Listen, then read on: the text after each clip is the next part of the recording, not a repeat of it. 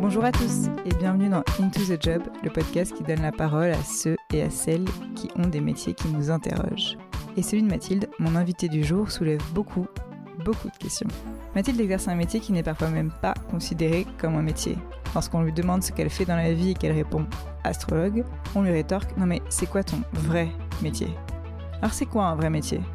Un métier qui a des diplômes reconnus, un métier qui est inscrit dans le registre de l'URSSAF lorsqu'on déclare son activité, un métier qui a un savoir-faire qui est reconnu par tous, un métier qui est réglementé. Pour l'anecdote, Mathilde me disait que dans les enquêtes d'insertion professionnelle qu'elle reçoit de Sciences Po, où elle a fait ses études, elle se retrouve à cocher la case autre lorsqu'on lui demande d'indiquer son poste et son secteur d'activité. Autre. Alors, souvent on râle d'être rangé dans des cases, et pourtant là on aimerait juste une petite case pour pouvoir dire qu'on correspond à quelque chose. L'astrologie ça fascine, ça se discute, ça fait réfléchir, ça fait même peur parfois, et ça rend sceptique. Ça pose trop de questions pour être rangé dans une case. Alors comme j'aime comprendre et titiller là où ça suscite le débat, j'ai interrogé Mathilde sur son activité d'astrologue. L'astrologie, elle la pratique de différentes façons, au travers de ses consultations, dans ses podcasts, dans ses articles et même plus récemment dans un livre. Alors il semblerait que 69% des Français ne croient pas à l'astrologie, selon une étude de 2020 de YouGov et de Femina.fr, et pourtant, et pourtant, 89% croient que leur signe astrologique a une influence sur leur caractère. Difficile de trancher avec ce métier. Alors, ouvrez vos chakras et découvrez la vraie vie d'une astrologue. Bonne écoute. Salut Mathilde. Bonjour Laura. Euh, Mathilde, toi tu es la créatrice du podcast Z comme Zodiac. Tu as d'abord créé le podcast, tu as aussi écrit plusieurs chroniques euh, autour de l'astrologie dans le magazine euh, Vanity Fair. Après ça, tu es officiellement devenue astrologue, on en reparlera. Tu publies également un livre à la rentrée qui s'appelle Astromap aux éditions Solar. Et donc en plus de ce métier d'astrologue que tu exerces depuis un an, euh, tu as une autre casquette, celle de restauratrice, parce que tu as un café dans Paris qui s'appelle le Café Contresort, qui est encore en travaux à l'heure où on se parle. Et donc finalement, en fait, astrologue, euh, j'ai envie de te dire, c'est pas que faire euh, des consultations, il y a énormément de choses, mais puisque les consultations, c'est un peu la face visible de ton métier, ma première question pour toi, c'est de savoir comment est-ce que tu prépares tes séances? Alors en fait, les consultations en astrologie, déjà, qu'est-ce que les gens ils me demandent? Ce qu'ils me demandent, c'est une lecture, une interprétation de leur thème astral. Le thème astral, c'est comme une photographie du ciel astrologique au moment de leur naissance, et ça va donner à la fois des informations sur euh, leur psychologie, comme une espèce de portrait, et ça va euh, également euh, permettre de prévoir entre guillemets, même si euh, euh, c'est pas exactement ce que je préfère en astrologie, mais en tout cas d'interpréter des transits, euh, des passages, euh, parfois des changements, des transitions, etc. Et donc une consultation de lecture de thème astral, ça peut se diviser en deux parties. La première, c'est euh, de tracer cette photographie du ciel au moment de leur naissance, et ça, c'est quelque chose qui est beaucoup plus facile pour les astrologues maintenant qu'on a Internet et des logiciels, puisque euh, fut un temps quand on organisait une séance d'astrologie, il y avait un temps considérable qui était euh, consacré à ce qu'on appelle monter un thème astral,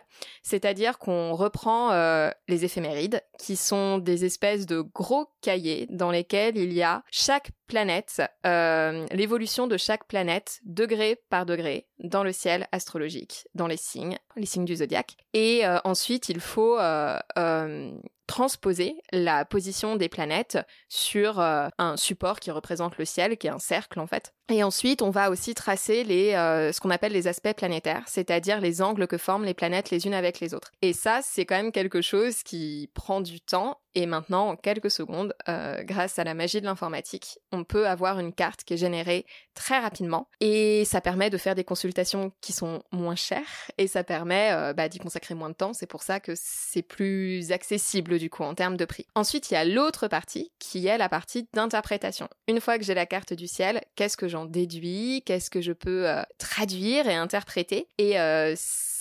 C'est quelque chose euh, qui est variable d'un astrologue à un autre. Le temps de préparation en amont avant d'être confronté à la personne. Euh, même pour moi, c'est très variable en fait. Euh, pour certaines cartes, je les regarde à l'avance, généralement le matin quand je me réveille. je regarde les cartes des personnes euh, avec qui j'ai rendez-vous. Et parfois, en cinq minutes, je me dis, ok, c'est bon, je, je, pense voir et la suite, je, je, le ferai plus tard avec la personne en direct. Et puis ensuite, j'ai des séances où je peux avoir 20 minutes, une demi-heure de préparation, notamment pour les séances où je fais des études comparatives de thèmes. Donc, c'est des couples, par exemple, qui viennent me, me solliciter pour des consultations qui sont plus longues, généralement, qui durent deux heures, et où là, j'aime bien vraiment m'imprégner des cartes des personnes et regarder l'interaction et déjà réfléchir à ça en amont avant de les rencontrer.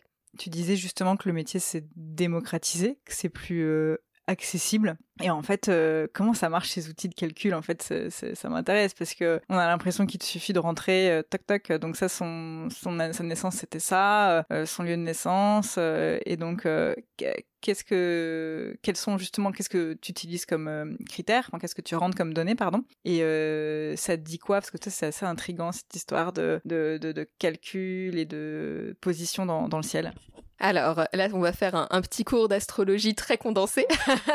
euh, moi, pour euh, tracer le thème astral euh, de quelqu'un, j'ai juste besoin de sa date de naissance, son heure de naissance et son lieu de naissance.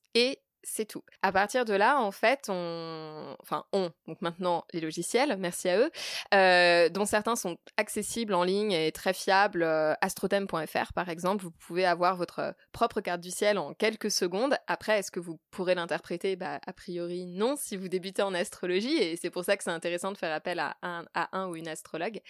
Mais en fait, euh, en gros, ça permet euh, euh, de voir comment interagissent les planètes dans un thème astral et chaque planète a une mission à accomplir et ça va nous permettre, cette carte du ciel, de regarder bah, comment se comportent les planètes, comment est-ce qu'elles s'entendent les unes avec les autres et donc ça peut illustrer certains déséquilibres parfois et donner des pistes sur comment gérer ces déséquilibres au quotidien, que ce soit dans la sphère pro, intime, privée, peu importe, mais aussi les potentiels qui parfois évidemment, tous et toutes, on utilise aussi une partie de nos potentiels, et puis des fois, à cause de, croyances limitantes dont on a hérité, on, bah, on met des choses un petit peu euh, en jachère pendant trop longtemps. Donc euh, l'astrologie nous permet d'avoir des pistes euh, concernant ces sujets. Donc en effet, donc là, ce que tu fais, c'est beaucoup de la, la traduction.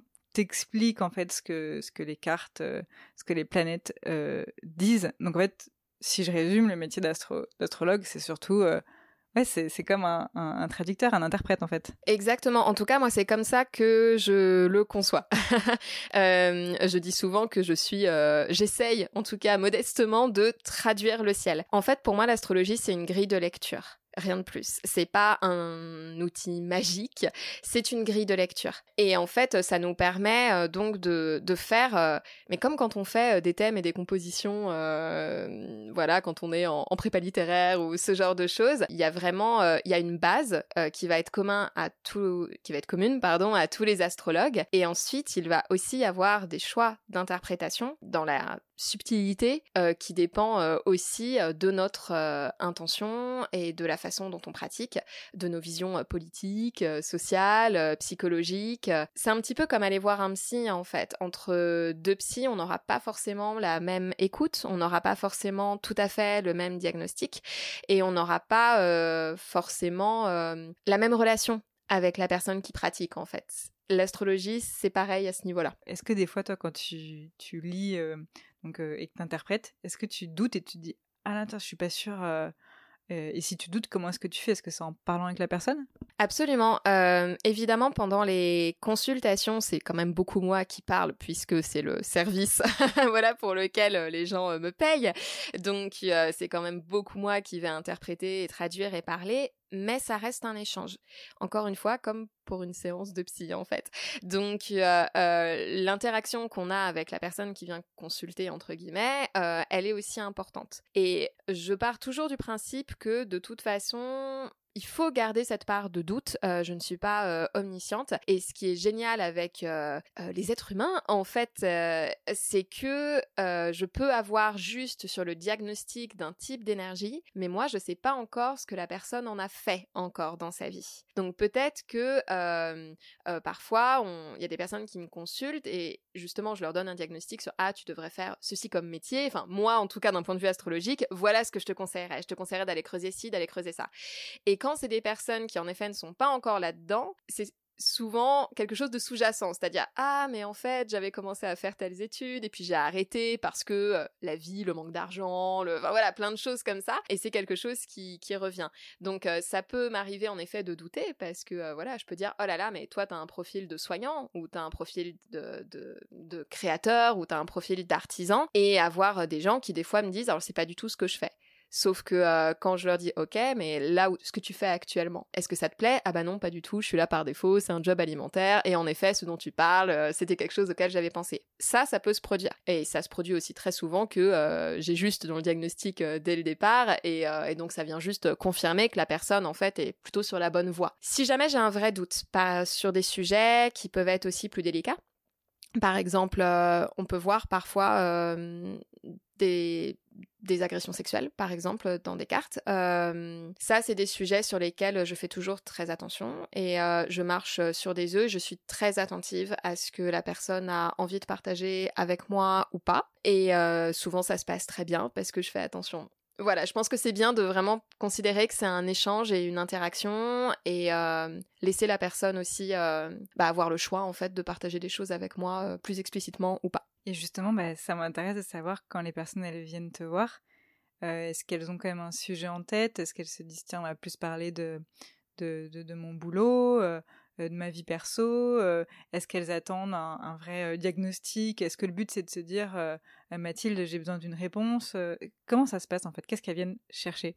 Alors euh, j'ai la chance euh, d'avoir euh, plutôt d'être plutôt sollicitée par des personnes qui ne sont pas du tout dans des situations d'urgence où elles dépendraient absolument voilà de ma lecture pour faire un choix décisif, ce serait quand même beaucoup trop de responsabilité. non, dans l'ensemble, je dirais que les deux tiers du temps, les personnes n'ont même pas de questions spécifiques à poser. Et quand je parle de questions spécifiques, c'est de thématiques. je pose toujours la question au début de séance en disant euh, généralement on me sollicite pour des séances d'une heure et donc je dis une heure ça passe vite. Est-ce que pour ne pas être frustré à la fin du rendez-vous, euh, tu voudrais absolument qu'on aborde le sujet de la, de, du métier, de ta vie amoureuse, peu importe. Et les deux tiers du temps, les personnes me disent non, je suis juste euh, curieuse, euh, curieux, euh, voilà, parlons, dis-moi ce que tu vois, et puis on, va débriefer ensemble. Et puis sur l'autre tiers, il y a en effet des personnes qui peuvent me dire qu'elles sont en reconversion professionnelle, qu'elles se posent des questions, qu'elles hésitent à partir en voyage, ou à déménager, ou à s'expatrier, ou, ou qu'elles sont dans une période de transition de couple, etc. Et où en fait elles recherchent plus des pistes euh, de compréhension de ce qu'elles sont en train de vivre et parfois d'elles-mêmes aussi et de leurs aspirations. Et l'astrologie va vraiment permettre aussi de légitimer parfois certaines choses, euh, certaines aspirations, certains rêves ou certaines, au contraire, euh, certaines choses qui peuvent déranger. On se sent pas non plus légitime à se sentir dérangé par ça. Donc c'est plutôt ça qu'elles qu'elles viennent chercher. Et ce qui est intéressant, c'est que moi, pareil, alors revenons sur les statistiques, hein, je dirais que pour 100 consultations, j'en ai 98 qui viennent de femmes et 2 qui viennent d'hommes. Et ça correspond aux statistiques de mon compte Instagram sur le genre euh, des personnes euh, qui euh, viennent me consulter. Donc je vois quand même majoritairement des femmes et contrairement à ce qu'on pourrait croire, euh, les femmes qui viennent voir euh, des astrologues, en tout cas qui viennent me consulter moi, euh, n'ont pas du tout leurs histoires d'amour en priorité. c'est un sujet qu'on peut tout à fait aborder évidemment, mais enfin la majorité du temps c'est des questions sur le boulot quoi.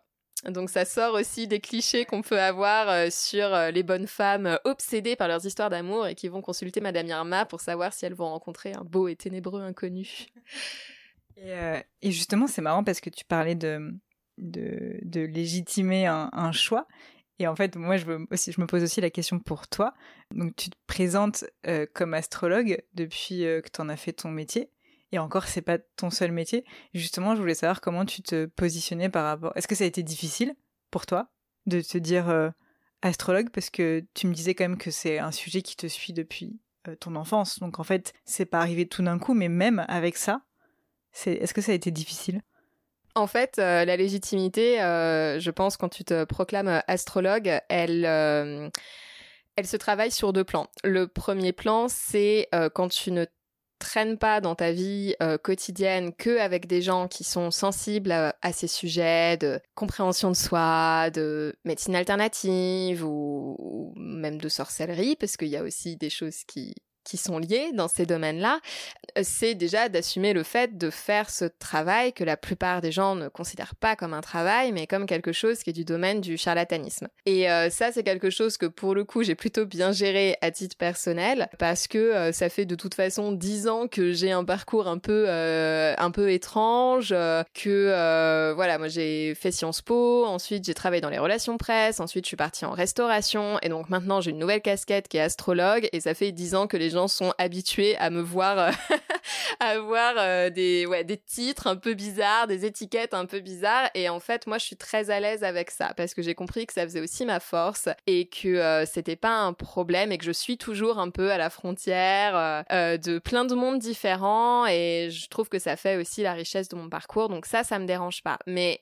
je peux comprendre que ce soit un souci. Euh, il y a quand même beaucoup de gens qui ont une très mauvaise image de l'astrologie parce que c'est une matière qu'on connaît mal et donc on peut vraiment passer pour euh, ah ouais d'accord toi t'es euh, la nana qui va arnaquer des gens désespérés. C'est quelque chose qu'on peut entendre malheureusement. Après, il y a l'autre plan de la légitimité euh, qui était par rapport à l'astrologie elle-même. Et euh, ça fait partie des métiers où il n'y a pas de diplôme euh, reconnu, il n'y a pas de d'examen à passer, donc en fait chacun et chacune est libre de son parcours et du moment où il ou elle décide de se proclamer astrologue. moi, j'ai lancé mon podcast en me présentant comme passionnée d'astrologie et je me sentais du tout de me dire astrologue. Aussi parce qu'à l'époque, je faisais pas de consultation. Donc en fait, mon seul travail en astrologie, c'était le podcast. Donc je me voyais absolument pas de dire ça. Et puis finalement tout s'est enchaîné, la rédaction du livre, j'ai commencé à donner des cours d'astrologie aussi des astrocafés qui ont bien fonctionné. J'ai commencé à écrire euh, pour Vanity Fair et j'ai fait les consultations et il y a eu ce moment euh, assez drôle où j'ai parlé à ma tante qui est astrologue et qui d'ailleurs, pour moi, il n'y a aucun doute que, que, Zoé Fachon est astrologue, mais elle n'a pas pignon sur rue, elle n'a jamais eu pignon sur rue. C'est quelqu'un qui lit les thèmes astro des personnes qu'elle rencontre euh, de façon tout à fait désintéressée, pas du tout, il n'y a rien de commercial derrière ça à côté, euh, elle a écrit des livres en astrologie. Donc euh, elle se considère comme chercheuse en astrologie et je trouve que ça lui va très bien. Elle est astrologue et, euh, on se parlait par téléphone et un jour elle m'a dit Mathilde c'est ridicule, tu produis du contenu astrologique, tu as un public qui est peut-être modeste mais c'est quand même un public donc arrête arrête de tergiverser, tu es astrologue en fait. Et ensuite elle m'a envoyé un TEDx sur euh, Fake It Until You Make It, qui était super intéressant là-dessus, sur le syndrome de l'imposteur. En fait, j'ai l'impression que, que quand tu, tu parles de, de, voilà, de comment c'est devenu de plus en plus légitime, mais est-ce que c'est pas aussi le moment où on fait payer ces premières, euh, enfin, qu'on fait des premières consultations payantes, qu'on peut se dire, ça y est, je vends euh, du, service, donc je suis officiellement astrologue Alors, c'est sûr que dès que ça devient concret, euh, généralement, on se sent un peu plus légitime, c'est sûr. Et le concret, dans notre société, on a tendance à le faire passer par est-ce que ça me permet de gagner ma vie, ou en tout cas, est-ce que ça participe à ma subsistance euh, quotidienne. Donc, c'est sûr que ça aide. En fait, je le verrais même peut-être même dans l'autre sens, c'est-à-dire que moi, il a fallu que je me dise, ok, en fait, je suis astrologue, pour pouvoir m'autoriser aussi à ouvrir un calendrier de consultation.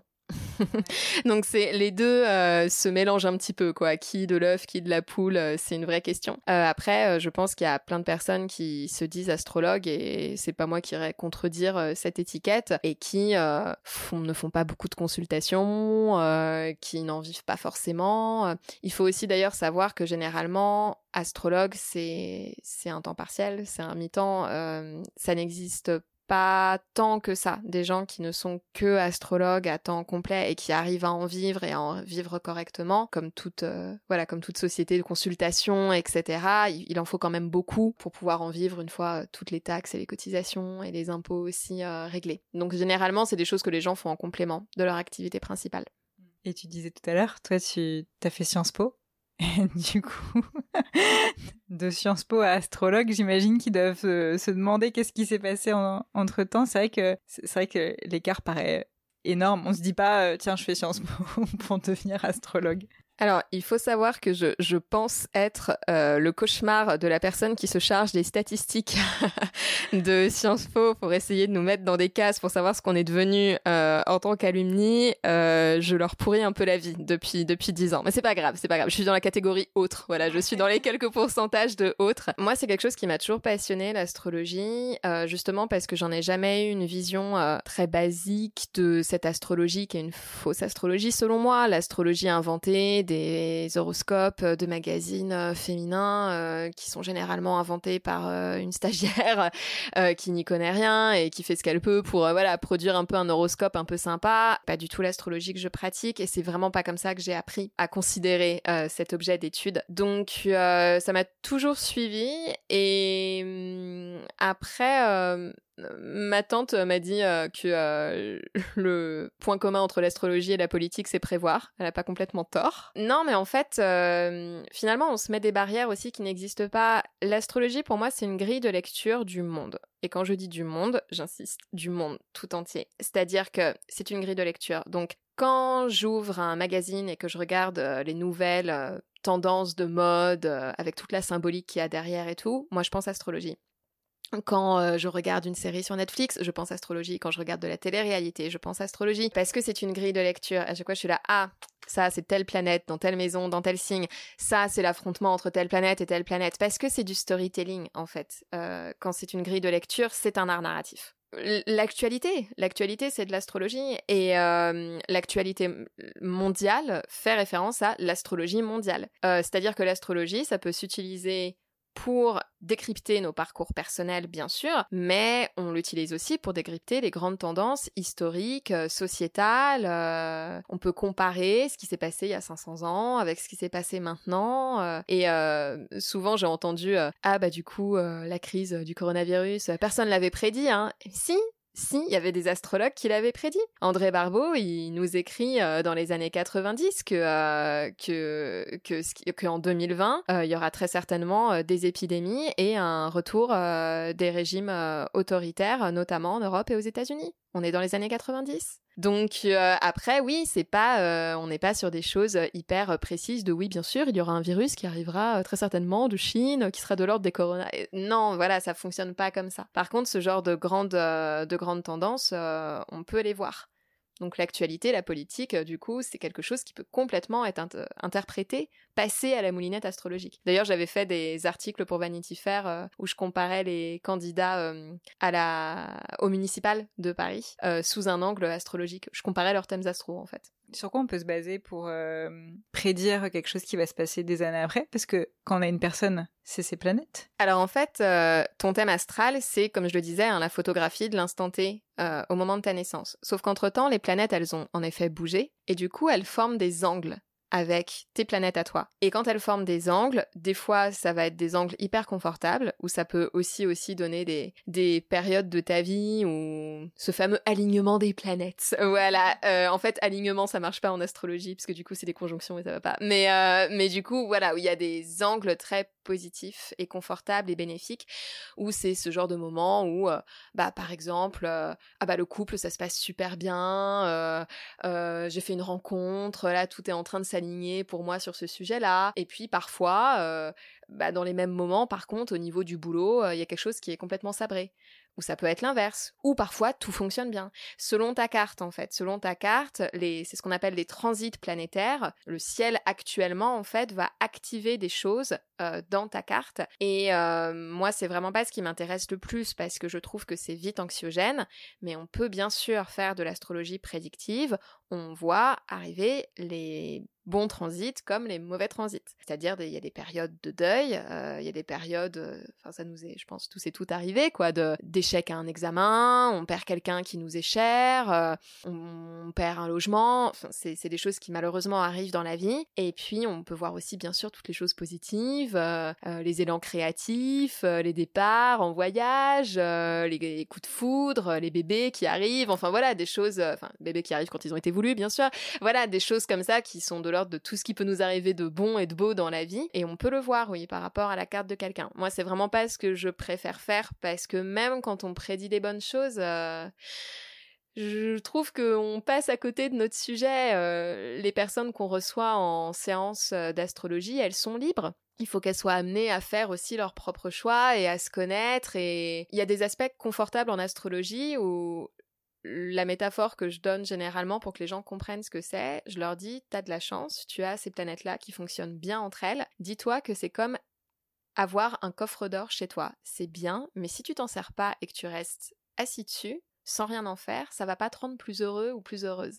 Et ben, c'est exactement ça. C'est-à-dire qu'on peut aussi prédire des bonnes choses, mais en fait, si la personne n'en profite pas, si euh, voilà, elle est à côté de, pour le coup, de ses pompes pour euh, vraiment intégrer que c'est une bonne chose et que ça l'aide et, d'essayer vraiment d'en comprendre euh, le sucre, j'ai envie de dire, bah, sur le papier, elle sera peut-être heureuse et tout va bien, mais je suis pas sûre qu'elle soit vraiment en train de profiter de cette joie-là je lisais sur ton site que toi, tu avais une approche, et tu la revendiques, assez quand même spécifique de, de l'astrologie. Déjà au sens où bah, déjà il n'y a pas un astrologue ou une astrologue et tout le monde est pareil. Chacun, comme tu le disais au début, a aussi ses façons de faire. Et toi, tu, décris ton approche de l'astrologie comme bienveillante et engagée. Et t'insistes aussi beaucoup sur bah, justement cette notion de libre arbitre. Elle est libre, qui s'oppose quand même beaucoup au côté fatalisme et déterminisme de euh, l'astrologie qu'on peut facilement avoir. Euh, bon, je suis pas non plus la seule à avoir euh, cette approche. Heureusement, hein, il y a plein de jeunes astrologues aussi qui qui vont un petit peu dans cette vague-là.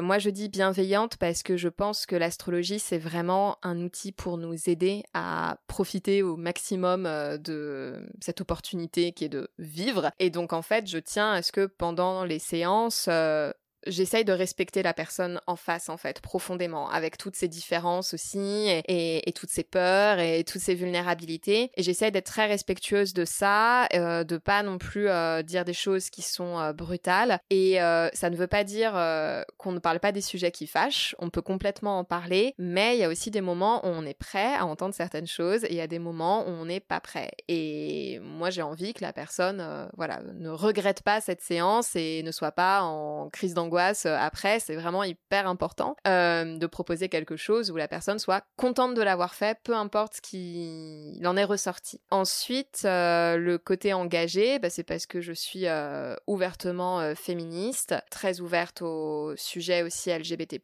je suis moi-même bisexuelle revendiquée et c'est important aussi de prendre ça en compte, notamment dans l'astrologie qui, bah, comme tout sujet ancestraux, accompagne leurs époques. Donc, Évidemment, euh, il y a toute une vague d'astrologie traditionnelle euh, qui est sexiste parce qu'elle était pratiquée par euh, des hommes et des femmes qui appartenaient à des époques extrêmement sexistes. souvent, on me dit ouais bah Nostradamus, c'était n'importe quoi à l'époque. J'ai oui, mais enfin à l'époque de Nostradamus, moi j'avais pas non plus envie d'aller voir un médecin. Ils étaient juste capables de te saigner à blanc. Enfin voilà, c'est la médecine aussi a évolué. voilà, depuis 500 ans, l'astrologie c'est pareil. Heureusement qu'on la pratique pas en fait euh, de la même manière maintenant qu'il y a euh, plusieurs siècles.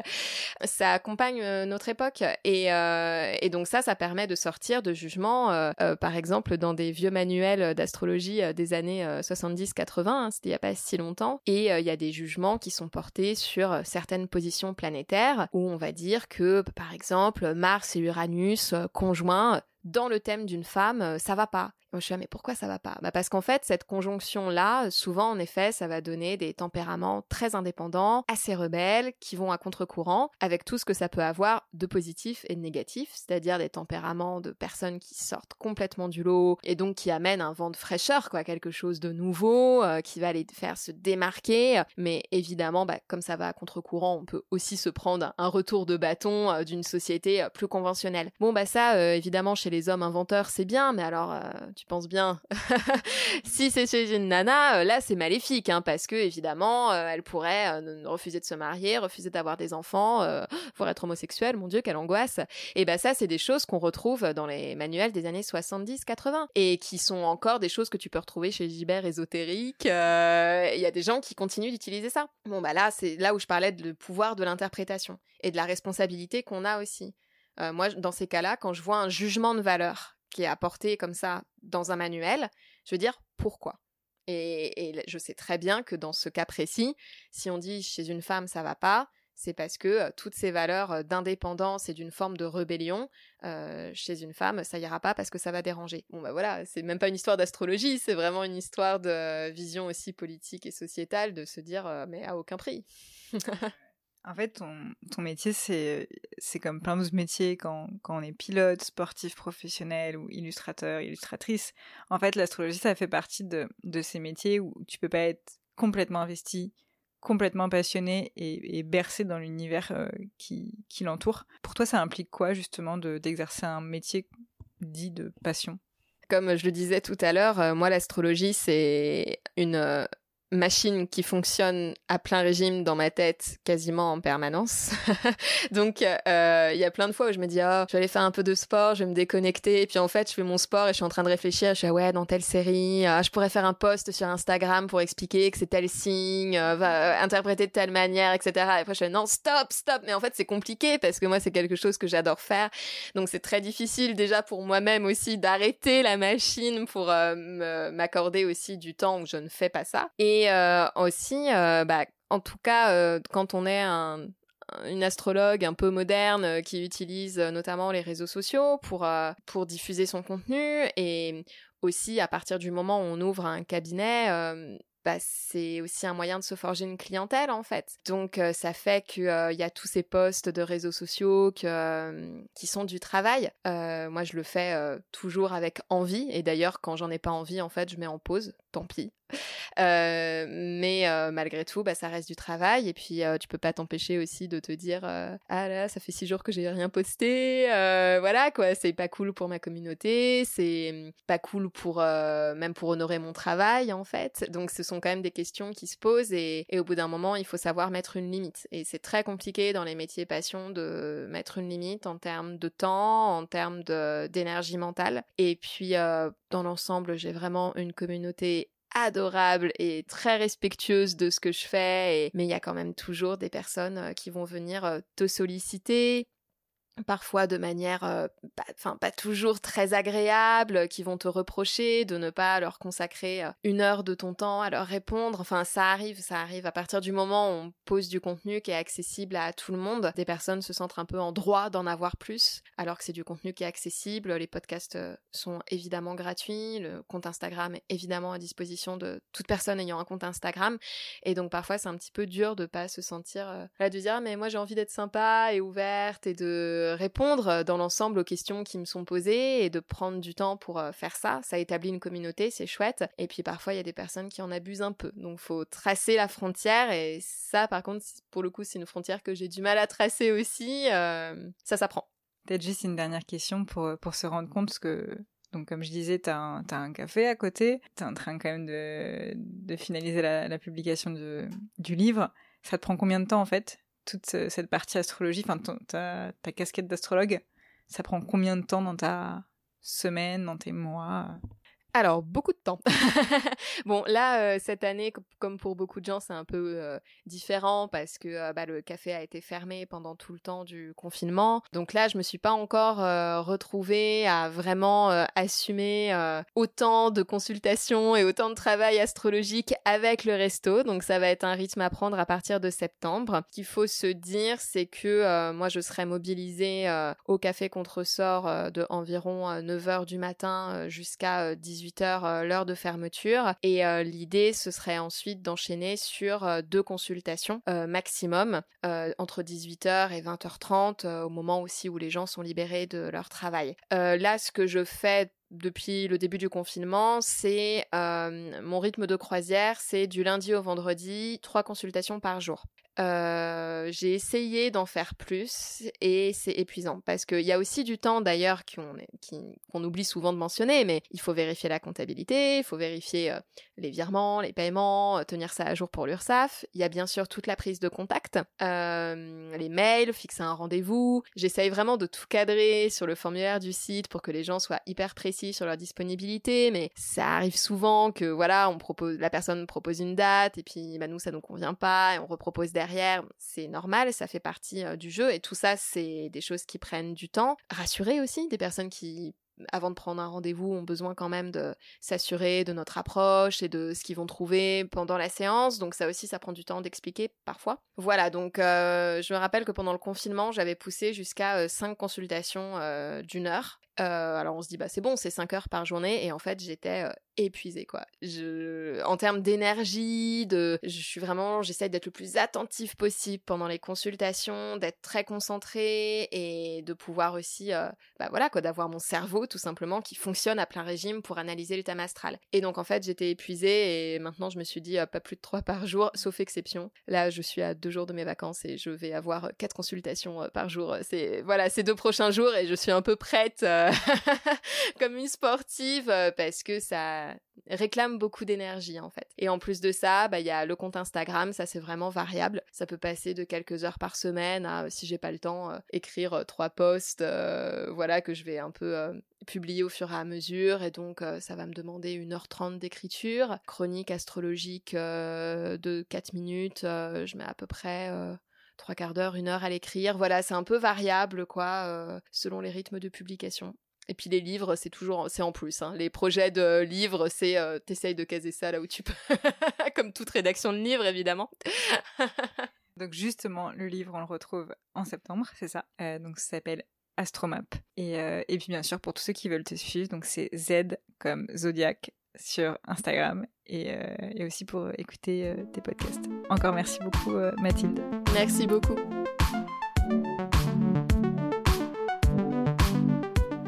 Un grand merci à Mathilde d'avoir pris le temps de partager son quotidien d'astrologue. J'espère que même les plus sceptiques d'entre vous ont pu comprendre la réalité derrière tous les clichés que peuvent véhiculer ce métier vieux comme le monde. Retrouvez-la sur le compte Instagram Z comme Zodiac et allez découvrir son nouveau livre Astromap. Si vous avez aimé l'épisode, et c'est sûrement le cas si vous êtes encore là, partagez-le autour de vous, sur vos réseaux, parlez-en. Restez curieux et d'ici le prochain épisode, prenez soin de vous. À très vite.